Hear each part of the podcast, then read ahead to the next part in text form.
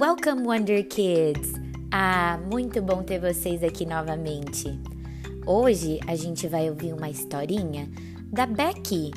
A Becky é uma menina que ama o dia do brinquedo, chamado Toy Day, na escola dela. Acontece toda sexta-feira, Friday. A Becky ama Toy Day. Vamos ver o que ela faz nesse Toy Day?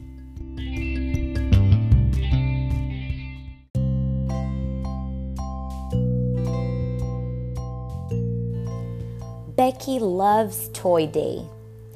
Becky was so excited. Mom, Mom, Mom, is today Friday? Yes, Becky, Mom said. Yay, it's Toy Day at school, Becky said. Woohoo! Toy Day at school was Becky's favorite day because she could bring her favorite toys to show her friends and play with them. She always loved to take her dolls and her stuffed animals to play on the playground with her friends. She had a baby doll that was so cute.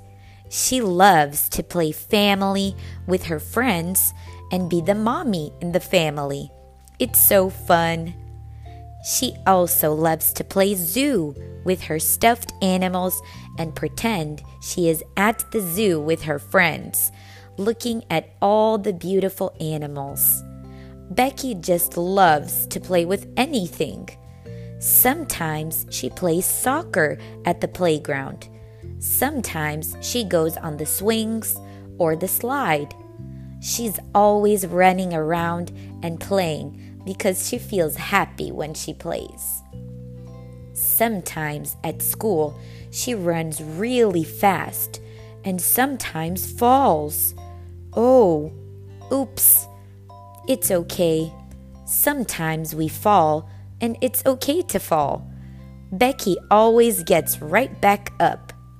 Oh, now it's time to go back to the class because playtime is over.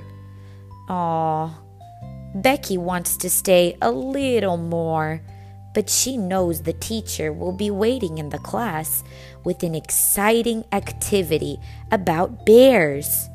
Becky loves to learn new things, so she takes her toys from the floor, puts the toys in her backpack for later, and drinks some water.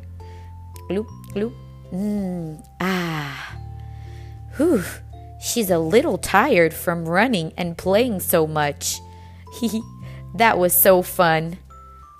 Becky and her classmates go back to the classroom and wait for the teacher to start the new activity about bears. Yay! She's so happy. Becky loves learning about animals. Do you like learning about animals too?